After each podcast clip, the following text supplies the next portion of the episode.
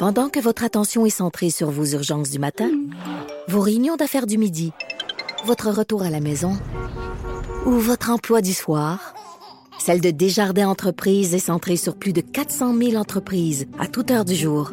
Grâce à notre connaissance des secteurs d'activité et à notre accompagnement spécialisé, nous aidons les entrepreneurs à relever chaque défi pour qu'ils puissent rester centrés sur ce qui compte, le développement de leur entreprise. Cube Radio. Cube Radio, autrement dit. Trudeau, le midi. On parle de plus en plus de la fameuse réforme du mode de scrutin. Euh, ça commence à faire jaser. Je dois vous avouer que je trouve qu'on n'en avait pas beaucoup parlé. Et là, il y a un engagement des différents partis, notamment du gouvernement, d'aller de l'avant. Et il y a de plus en plus de questions qui se posent. Plus on en parle, plus il y a des questions, entre autres sur l'empressement. Pas tant sur la pertinence de, revoir notre mode de scrutin, mais sur l'empressement, sur l'absence de consultation auprès de la population. Et il y a le mouvement Démocratie Nouvelle qui a euh, rendu public un sondage qu'ils ont fait réaliser par la firme Léger Marketing qui tend, selon euh, leur dire, à démontrer qu'il y a un appui euh, massif de la population qui justifierait qu'on ait de l'avant assez rapidement. Pour en parler, on va aller rejoindre Françoise David, que l'on connaît bien, l'ancienne co-chef euh, de Québec solidaire, mais qui est aujourd'hui vice-présidente de ce mouvement Démocratie Nouvelle. Elle est en ligne. Bon midi, Madame David. Bonjour. Merci de prendre le temps de nous parler ce midi. Euh, bon, le, le attaquons-nous tout de suite aux résultats du, du sondage parce que c'est la, la, nouvelle aujourd'hui. Euh, vous, dans les résultats de ce sondage-là, vous y voyez un appui massif, clair, net de la part de la population à ce, à ce projet de réforme? Ben, écoutez, moi, je suis quand même frappé par quelque chose. Euh, vous l'avez dit, vous avez raison, c'est un sujet euh, qui n'a pas fait la manchette autant que d'autres. Hein. Mettons les signes religieux ou l'environnement, là, on s'entend que ça, c'est les c'est les gagnants.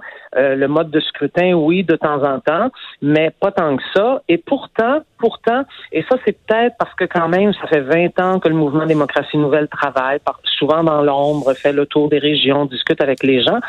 Quand on, on met devant les gens la possibilité de changer de mode de scrutin, qu'on leur fait la démonstration que le mode de scrutin actuel, en fait, il apporte plein de distorsions. Hein. Vous pouvez, comme c'est le cas en ce moment, avoir 37% des votes et un gouvernement majoritaire, ce qui, ce qui ne reflète pas en fait ce que la majorité des gens ont voulu. Ils ont pas, la majorité des gens n'a pas voté pour le gouvernement actuel. Donc, quand les gens comprennent ça, puis ils comprennent très vite, je peux vous l'assurer, euh, et que là, on discute de changer le mode de scrutin pour que chaque vote compte, c'est un peu le slogan qu'on a nous depuis deux mhm. ans. Ben, c'est pas trop difficile à comprendre là, euh, et spontanément beaucoup de gens vont dire, ben c'est vrai que c'est injuste. Ça, ça ressort beaucoup dans le sondage si vous avez eu la chance de le regarder. Et donc oui, on pense qu'on devrait le changer. Et même il y avait des questions pas faciles. Euh, ça, ce sont des sondages, vous le savez, qui se font par internet. Et il y avait des questions, les questions 12 et 13, qui sur mhm. ce qu'on appelle la compensation. Donc, euh, si un parti a fait élire tant de députés dans des circonscriptions locales, euh, mais finalement, les autres partis n'ont pas suffisamment de députés, ça ne reflète pas le vote qu'ils ont dans chacune des régions.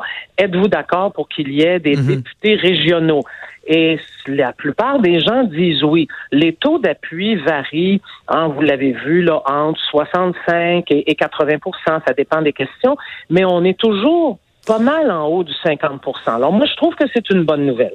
OK, mais le, sondage, je, l'ai lu euh, même deux fois d'un couvert à l'autre et euh, abordons certains aspects. Commençons par la première question qui est à savoir, est-ce que vous avez entendu euh, dernière, au cours des uh-huh. dernières semaines des reportages, que ce soit à la télé, dans les journaux, à la radio, sur les réseaux sociaux, euh, par rapport à la réforme du mode de scrutin, il y a seulement 37% des gens qui disent en avoir entendu parler, ce qui veut dire que c'est une majorité nette également de 63% des gens qui n'en ont pas entendu parler. Donc, Lorsqu'on en vient à la question de fond, est-ce qu'on doit davantage consulter la population, davantage euh, en parler? Est-ce qu'il n'y a pas là un, indice qu'on on, pourrait s'apprêter à jouer dans un aspect qui, au niveau de notre démocratie, est fondamental sans que les gens sachent vraiment de quoi il en retourne? Ah, mais regardez, on va être tout de suite d'accord sur le fait qu'il faut en parler davantage et sur le fait qu'il faut consulter la population. Je veux cependant euh, juste, euh, c'est pas, j'ai la question devant moi là, et euh, c'est au cours des dernières semaines. Hein, et là, on demandait aux gens de, de, parler des deux dernières semaines, c'est-à-dire du 1er au 11 mai. Alors, Et nous, nous avons fait par la suite l'exercice. Il y avait eu euh, mention du mode de scrutin là, dans différents médias. si on avait demandé aux gens, avez-vous déjà entendu parler dans les dernières années, je pense que le résultat aurait été meilleur. Mais je viens au fond de la question, parce mhm. qu'elle est, elle est pertinente, votre question, en tout cas, je me permets de le dire. Est-ce qu'on doit consulter la population? Ben évidemment que oui. Euh, ça, c'est clair. Ce que nous, nous disons au mouvement Démocratie Nouvelle, c'est que M. Legault, il a toute la légitimité pour d'aller de l'avant pour deux raisons. La première, c'est qu'il s'est abondamment commis sur cette question et pas seulement lors de la dernière campagne. ça fait deux ans que M. Legault répète partout, je pourrais vous trouver des citations, qu'il va réformer le mode de scrutin. Oh oui, on s'en Le mode de scrutin proportionnel mixte. Bon. Premièrement, M. Legault, ce que les gens lui disent, c'est respecter votre promesse. Deuxièmement, ça fait quand même 20 ans que le MDN travaille. Il y a déjà eu des États généraux en 2003, rappelez-vous, sur le mode de scrutin. Il y a déjà eu un avant-projet de loi présenté par le gouvernement de M. Charest en 2007. C'est un sujet je vous l'accorde, qui n'est pas en haut de la pile, je vous l'ai dit tout à l'heure. C'est pas sexy. Mais c'est pas, mais c'est, c'est pas totalement inconnu. Mais alors, comment on pourrait procéder? Monsieur Legault s'est engagé à déposer un projet de loi au plus tard le 1er octobre. Et savez-vous quoi? J'ai confiance. Je pense qu'il va en déposer un. on a déjà des indications là, oh, sur ça semble clair. pourrait ressembler. Bon. Après ça, c'est évident. En tout cas, moi, si j'étais premier ministre, là, euh, j'enverrais ma ministre en tournée dans toutes les régions du Québec J'irai parler avec les gens, je ferai des assemblées où les citoyens peuvent venir, je rencontrerai des groupes, je rencontrerai, elle le fait déjà en passant, elle consulte beaucoup Madame Lebel, hein, les mhm. fédérations de municipalités, les grands syndicats, les grands mouvements, là, elle le fait déjà, mais elle devrait le refaire avec un projet de loi, parce que ça, c'est concret. Après ça, commission parlementaire, tout le monde est invité à venir s'exprimer. On la fait large. On fait pas ça trop sur invitation restreinte. Là, on fait ça large parce que le sujet est important. Et à mon avis, on peut adopter donc, après toutes ces consultations-là, un projet de loi définitif au plus tard au printemps 2020, ce qui donne la possibilité au directeur général des élections de réorganiser tout ça pour qu'on ait la prochaine élection avec un nouveau mode de scrutin. Ben, le, printemps 2020, c'est demain matin, Madame David. Là. Euh, pour faire une tournée de consultation, les, les, c'est ouf, c'est costaud comme, euh, comme défi. Ah, mais c'est parce que, savez-vous quoi? Ben, regardez, oui, vous le savez. Quand un gouvernement a la volonté politique d'agir mhm. et qu'un gouvernement pense que les choses doivent se faire, c'est fou comme ça va plus vite. Regardez ce qui se passe avec les signes religieux, là.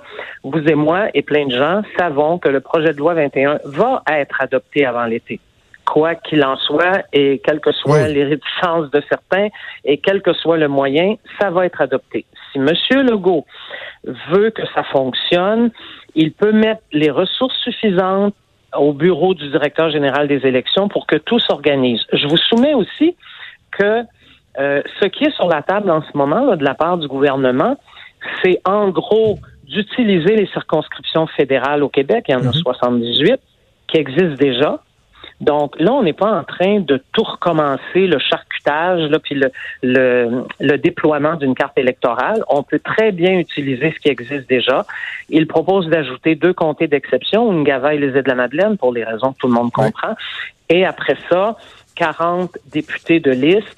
Euh, pour le moment, le gouvernement propose que ça soit sur la base des 17 régions administratives du Québec. Nous, nous pensons qu'il faudrait un peu diminuer le nombre de régions pour que dans chaque région, il puisse y avoir au moins deux députés de compensation, deux députés régionaux. Ça, c'est une discussion qui reste à faire. Mais autrement dit, on peut utiliser le matériel qui existe déjà, mettre des ressources suffisantes au bureau du DGE, et moi, je pense que ça peut fonctionner. Mais est-ce que est-ce que les élus de l'Assemblée nationale peuvent être juges et partis? Parce qu'au cœur de ça, il y a deux éléments. Il y a évidemment tout l'aspect démocratique, une représentation plus effective, etc. Mais on se le cachera uh-huh. pas, il y a aussi le statut de députés actuels qui ont un emploi, qui veulent se faire réélire. Et dans un autre cas, la semaine dernière, votre ancienne formation politique, Québec solidaire, lorsqu'il y a eu une loi qui a été adoptée pour ajuster le salaire des, des, des, députés pour compenser bon, un changement qui avait été fait dans les calculs, ce qui est imposable par le uh-huh. fédéral, etc., euh, les, les de votre ancienne formation politique ont dit, oui, mais on peut pas être juge et parti parce que on vient parler de nos conditions salariales. Ben là, est-ce que c'est pas un peu la même question qui se pose par rapport à ça? Parce que fondamentalement, fondamentalement on parle de l'avenir de plusieurs des députés, de leur job, de leur gagne-pain. Est-ce que c'est à eux uniquement que revient le, le, le, le pouvoir, la possibilité d'adopter ou non une loi en ce sens-là? Regardez, j'ai plusieurs réponses à votre question. Premièrement, vous aurez compris que euh, même si je ne suis pas partisane d'un référendum, euh, on pourrait en faire un une fois le mode de scrutin adopté et mis en application. Ça s'est fait dans d'autres pays comme la Nouvelle-Zélande. Ils ont fonctionné deux fois avec le nouveau mode de scrutin, puis après ils ont dit aux gens bon, Êtes-vous content? On va l'essayer finalement. Vous voulez qu'on revienne à l'ancien? Puis les gens ont dit, on est content. Alors c'est resté comme ça. Alors, mais c'est pas parce que je pense qu'on n'a pas besoin d'un référendum à court terme que je pense qu'on ne doit pas consulter les gens. Là, je pense que j'ai été assez clair là-dessus. Il y a toutes sortes de façons de les consulter. Deuxièmement, dans ce cas-ci, ce que M. Legault a dit à ses députés en entrant au caucus, et il l'a répété publiquement, c'est regardez, chers amis, premièrement, M. Legault a choisi tous ses candidats j'ose croire que lorsque les personnes ont accepté d'être candidates et candidats, ces personnes-là savaient que M. Legault avait plusieurs promesses électorales, dont celle-là.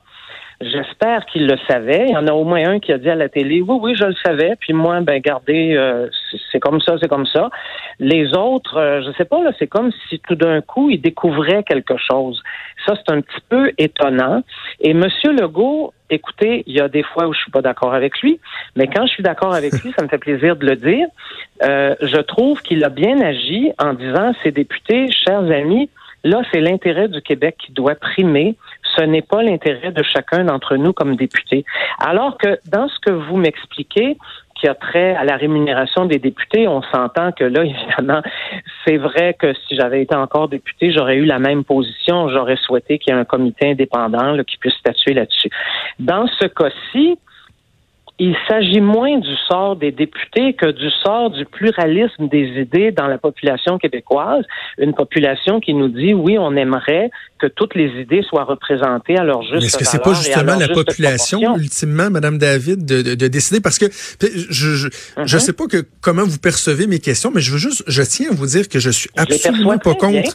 non, mais je, je, suis absolument pas contre la réforme de, de, de mode de scrutin, même que je vous dirais j'ai un préjugé assez favorable. Par contre, je trouve trouve que c'est tellement essentiel comme changement. C'est au cœur, c'est le fondement de notre démocratie. Puis je me dis, on dirait qu'on a été chaudé par le, le, terme référendum, par l'exercice référendaire au Québec. Je me dis, pourquoi on mm-hmm. a, on est si réfractaire à dire, ben, allons devant l'électorat, vendons le projet au cours des prochaines années et, et, et lors d'une, puis savez-vous quoi, ça pourrait même être avant la prochaine élection, ça peut être un référendum qui sera mené de, de, de, manière euh, euh, euh, parallèle, mais de dire, est-ce, que vous voulez ça? Êtes-vous d'accord? Embarquez-vous dans le projet. Pourquoi ça semble si difficile d'aller euh, vers cette avenue-là? Ben, D'abord, je veux vous dire que moi, je n'ai aucun, euh, je, non, j'ai pas du tout la perception que vous êtes défavorable à quoi que ce soit. Je, pense qu'on cause très amicalement et ça me convient tout à fait. Euh, j'ai pas de problème à répondre à vos questions. Euh, bon, pourquoi on dit non à un référendum? Ben, il y a un peu deux raisons. La première, c'est que trois partis sur quatre s'étaient engagés s'ils étaient élus à réformer le mode de scrutin pour avoir un mode de scrutin proportionnel mixte, etc. Euh, les gens OK, vous allez me dire oui, mais regardez, est-ce que c'est vraiment là-dessus que les gens ont voté? Je sais que vous, vous, vous êtes légitime de poser la question. Et moi, je vais être légitimé de vous dire que c'est évident que c'est pas la première raison pour laquelle mm. les gens ont voté pour des partis politiques. On s'entend là-dessus, mais il reste que ça faisait partie de leurs engagements électoraux. Donc, ils sont tous, tous les trois, euh, très, très légitimés de dire, écoutez, euh, ça faisait partie de notre programme, pas seulement de notre programme, de nos engagements. Ils l'ont répété. M. Legault lui-même l'a répété à plusieurs reprises. Donc, moi, je pense qu'on ne prend pas les gens par surprise. Je continue de dire qu'une fois le projet de loi déposé, parce que là, c'est plus concret, hein, c'est, les gens aiment du concret, oui, il faut consulter. Ça, ça là, pour moi, c'est mhm. évident. Je et faire la pédagogie. À vous dire, ben, faire la pédagogie parce que je serais même prête à vous dire que si jamais, si jamais, après une grande tournée de consultation, il y avait toutes sortes d'indices, là, Mhm. pas, pas juste dans les airs, mais toutes sortes d'indices qui disaient, voyons, me semble que il y a des trucs pas clairs, euh, on ne sait pas où la population se loge, etc. Regardez, moi, je serais pas fermé pour l'éternité à l'idée d'un référendum, mais jamais en période électorale. Ça, ça, je vais m'y objecter avec la dernière énergie pour une raison fort simple. En période électorale, les gens réfléchissent au gouvernement qu'ils veulent avoir, puis à ceux, des fois, au gouvernement qu'ils ne veulent plus avoir. Ils sont complètement dans une autre réflexion. Et en même temps, on leur dirait, chers amis, là, on double le problème. Là, on vous demande de réfléchir aussi à fond là, sur un nouveau mode de scrutin applicable dans quatre ans. Moi, je trouve qu'on mêle tout. Ça, je serais vraiment contre ça. Je trouve que c'est David, trop si je sais aux qu'on si je sais qu'on se rejoint on se rejoigne à mi-chemin une signature de registre, ça pourrait peut-être- ça pourrait pas être une idée, ça dire aux gens le gouvernement du Québec s'apprête à adopter une, une réforme de mode de, de- de scrutin. Euh, estimez-vous qu'il devrait y avoir une consultation officielle par voie référendaire, puis là on exige qu'il y ait tant de milliers de signatures dans tant de, de, de régions. Et si oui ben ah, on comprend qu'il y a une volonté du, du, du, du peuple d'être consulté, est-ce que ça pourrait être une avenue? Je vais y réfléchir. mais non, mais sérieusement, là, regardez, moi, je suis vice-présidente d'un mouvement. Je peux pas comme ça d'aujourd'hui vous dire ouais, ouais, ouais ou non, non, non. Là, euh, c'est pas une option qu'on avait envisagée. Mais euh, on est des gens très fou. parlables. euh, on écoute les idées, on peut évoluer dans nos points de vue. Euh, cette idée d'un référendum de validation, vous voyez, il y a quelques mois, nous, on n'en parlait même pas au MDN. Mm. Et puis là, maintenant, on en parle.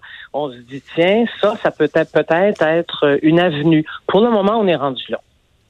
Euh, il nous reste peu de temps. Je, je- je vous, je vous dis Oui. deux, deux commentaires, puis je, je choisissez de répondre là, à celui qui vous conviendra. Mais dans les éléments que j'ai- observés qui m'ont inquiété un peu, c'est que dans les éléments importants, lorsqu'on vous avait demandé, ben, dans le sondage, on demande aux gens qu'est-ce qui est important. Ce qui arrive en haut Oui. de la liste, c'est d'avoir un système simple et accessible. C'est la première priorité, alors que euh, on, on a beau être favorable, on n'a pas l'impression que c'est ce qui est de plus simple comme fonctionnement, ne serait-ce qu'au niveau de la compréhension, la réforme euh, le- le- le- qui est proposée. Et l'autre chose, c'est que dans le sondage, euh, on parle uniquement des effets positifs, mais on n'a pas questionné les gens sur les risques, c'est-à-dire euh, est-ce qu'il peut y avoir un désintérêt de par la complexité de l'exercice, est-ce que euh, on risque d'avoir des députés moins engagés de par euh, l'étendue des territoires, puis également ben, des gouvernements moins stables, minoritaires? Si on n'a pas questionné les gens savoir s'il y avait des craintes là-dessus.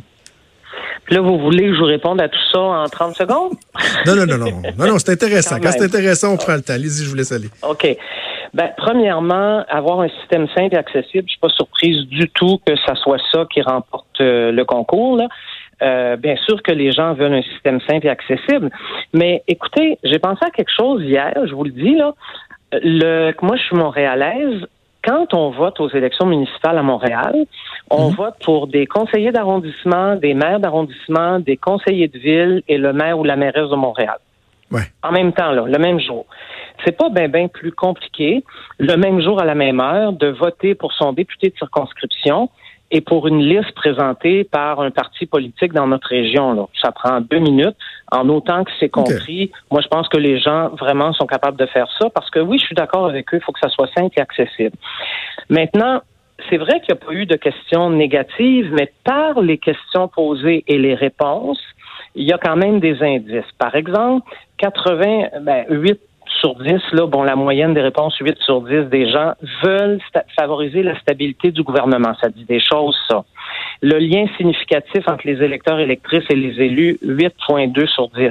Donc, on les comprend, les messages, on les comprend très bien. Les gens veulent bien changer de mode de scrutin. Ça, il y a quand même, on est à 70% d'appui, là. Mais ils veulent un mode de scrutin simple, accessible, où le lien électeur-électrice-député n'est pas brisé, où il y a une stabilité gouvernementale.